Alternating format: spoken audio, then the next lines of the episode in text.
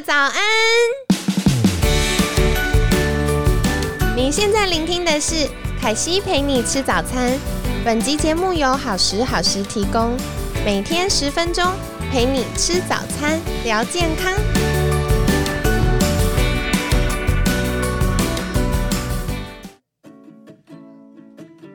嗨，欢迎来到凯西陪你吃早餐，我是你的健康管理师凯西。今天呢，一样邀请到凯西的好朋友花轩。嗨，大家好，又见面啦。那昨天我们其实来聊到了，是华轩在迎接两个宝贝的时候，都选择了温柔生产。嗯，然后呢，呃，当中也有一些蛮有趣的经验。那我想要在今天第一个请教怀轩的问题，就是你觉得在这个生产过程当中，特别是呃刚生完小妹克嘛，在这个过程当中，你觉得印象最深刻的事情是什么？印象最深刻哦。呃，我从我从两个层面来分享好啊，好啊一，个层面的部分就是让我，因为我第一胎是水中生产，对。对，然后我第二胎是居家生产。嗯，对，那呃走到第二胎啊，让我到第二胎还能够很惊艳的是什么呢？是什么呢？就是当我走居家生产的时候，我当然就上网聊，就是找了很多的，就是呃团体啊，或者是他们走这种自然疗、自然生产的这种派别啊，然后去听听看他们怎么说。就哦，我有好多朋友，他们都是走自然生产的。哦，真的，真的，然后我就问他们啊，他们就说：“哎、那你这次居家生产，你要不要吃胎盘？”我说：“哈，吃胎盘，吃胎吃胎盘，你的意思是生完以后把胎盘煮来吃吗？这真的这是一个形容词还是真的的对对对，我说你是讲笑话吗？他说没有啊，他就很认真的哦，告诉我说，嗯，就是吃吃胎盘啊，吃掉，你不知道它很营养吗？我说哈，我心里面超超惊吓的，就想很说冲击，很冲击。然后后来你走这个派系的人啊，大家都是对啊，我们后来就把胎盘煮来吃了，然后你就觉得，哼，我好像原始人，或者是啊，或者好有一种血腥或恶心的感觉，就是。对，感觉很奇怪，就本来居家生产，它好一种好美好的感觉，就，很梦幻，吃胎盘 就锵锵锵，然后你就觉得哦，然后那当然我我就去做功课啊，就想说啊，那为什么要吃胎盘呢、胎盘对。对，那胎盘有什么样的营养啊？然后哦，我是觉得，然后后来我跟我老公在做一个聊天嘛，因为我做这个生产的，因为其实我想要推广温柔生产啦，所以我们有做一个影片。哦，那在这个影片当中就很很开心，因为有这个影片，有跟老公进行一个对话。对，那我觉得啊、我老公给我了一个很棒的一个想法，就是他说，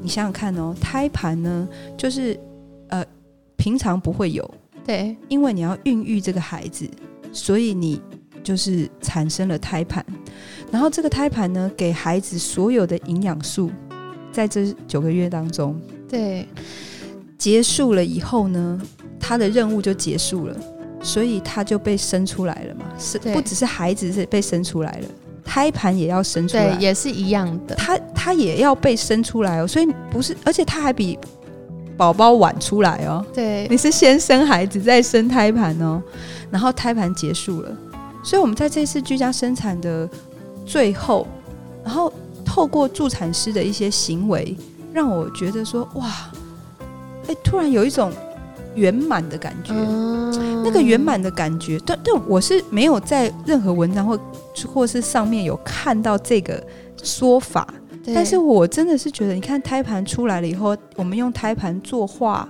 对，做完画以后，然后助产师说我的厨艺很厉害哦，然后他就去，那也是助产师告诉我说可以吃胎盘，很营养啊，你就自己把它吃掉啊。然后，然后我当然是因为听了几次以后我就好了，因为我又个性很大胆，我就想说那试试我来吃看。吃看这样。然后就我我我老公是超保守的人啊，我说哎，我们嗯吃吃看，好吃哎、所以他很纠结的吃了一口，他超纠结的、啊。然后，但是我就弄出来了以弄出来了以后啊，我就我就吃，我就哎、好吃哎、然后很有趣，我就说哎、你要不要吃一口？他也是吃了一口啊，但是他后来还是他吃了两口。哇哦，对突破，我吃了一半，所以其实我是觉得，嗯，那你说如果说味道的话，我觉得就是跟 Q Q 的，很 Q，就像我们一般可能吃内脏或什么一样，比内脏 Q 啊，真的比那个鸡胗的 Q 有吗？哇哦，好有趣哦。很很特别的口感啊。对，那那你说营养价值，当然也是有它的说法啦。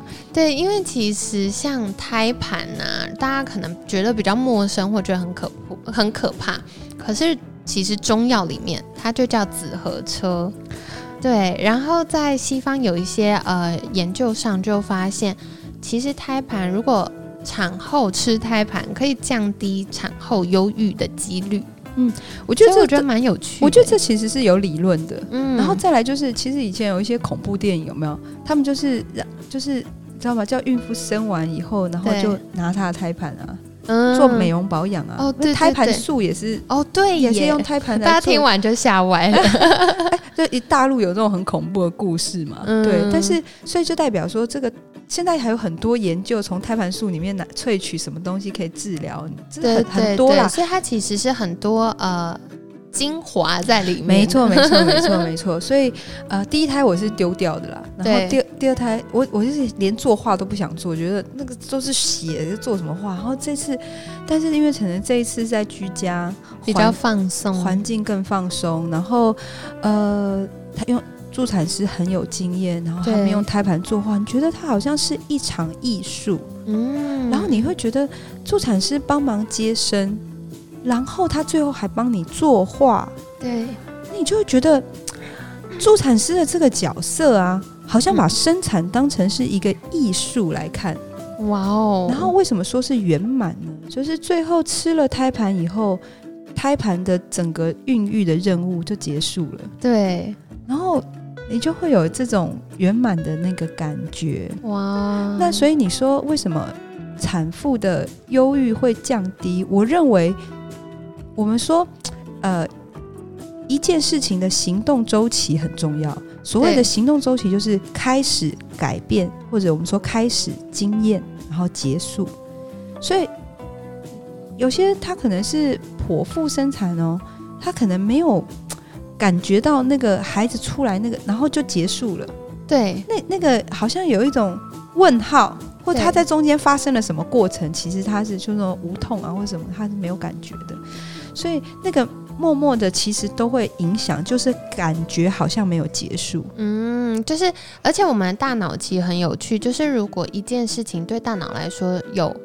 呃，没有结束或那个历程不清晰的时候，大脑就会一直跳 alert，它就会一直噔噔噔，然后一直让你去思考这件事。所以你就会有一种嗯遗留在过去的那一个状态，哦，或者是说，但但但是当然，另外还有一些观点啦，就是说啊、生产完因为身体失去了，就是因为它是你拥有的东西，对一部分。一部分，所以突然失去了，你会有一种失落，这是对。对，所以其实有很多对于产妇很好的，就是生产完之后的修复活动，其实是有蛮多的，哇哦，好有趣、哦！这其实很有趣啦。然后所以嗯这是可以协助一些做法，可以协助产妇做一些呃，就是就是可以大量减少产后的忧郁的这件事情。这样，就但是这个都是、嗯其实有很多哦。对，然后所以嗯，这个都可以，以后可以多多聊聊，因为我们今天 我觉得我们需要五十集，五集可能不够。对对对对对，不过，其实怀轩生完宝宝之后，爸爸是有帮宝宝剪脐带的。哎，对对对对对，哇哦！哎，第一胎也是他剪啊。啊，真的啊、第一胎超好笑的，第一胎我问他说：“哎、剪脐带的感觉是什么？”他说：“猪肠冬粉啊。蛮明确的，蛮明确。我说：“你这很北极耶。”然后他觉得剪脐带 Q Q 的这样子。嗯，那第二胎我就觉得啊，因为当我生完了以后，然后第一胎因为在水里面，然后我有点没有看到。嗯第二胎是我有看到他剪，哦，当他看我看到他剪，然后宝宝还跟我连接嘛，然后他剪完的那个感觉，我就有一种说欢迎，就是啊，欢迎你来到，对对对，有一种剪彩的感觉，然后嗯。自己剪其实很酷哎！哎呦，我听你讲，我一直起鸡皮疙瘩，就觉得好感动哦。啊，真的自己在看，还都看了几次，都还是觉得很还蛮感动的，然后也会有一种哦痛感上升。哇哦，听起来很酷哎！所以今天真的很感谢怀轩，就是这么身临其境的跟我们分享了关于呃水中生产，然后或者是这次小麦克就是居家生产经验。嗯，哇，原来。还有这个就是要吃胎盘的这件事，听起来也是蛮酷的。然后还有就是剪脐带的这个过程。其实你如果就是你把这些东西串联起来，你会觉得生产好有趣哦。对我听起来我觉得蛮 有趣，你会觉得很好玩，很想生一个吧？对对对，就看完你的影片，我就超期待了。因为以前听到妈妈们就说哦超痛，然后脏话都飙出来了。可是其实生产它这件事情，对痛是一定的，因为要帮助你的身体预备好把宝宝推出来。可是其实还有很多别的事情。对，然后所以下一次下一集，也许我们可以分享一点点为什么我从水中生产改成居家生产哇的原因。好。那就会知道说中间的故事是什么，然后嗯呃为什么都是温柔生产有什么不同？这样对对对对对，好好期待明天哦！那明天就邀 请怀轩来跟我们分享，就是到底水中生产跟居家生产的不同。好了，好啊。那今天很感谢怀轩的分享，每天十分钟，健康好轻松。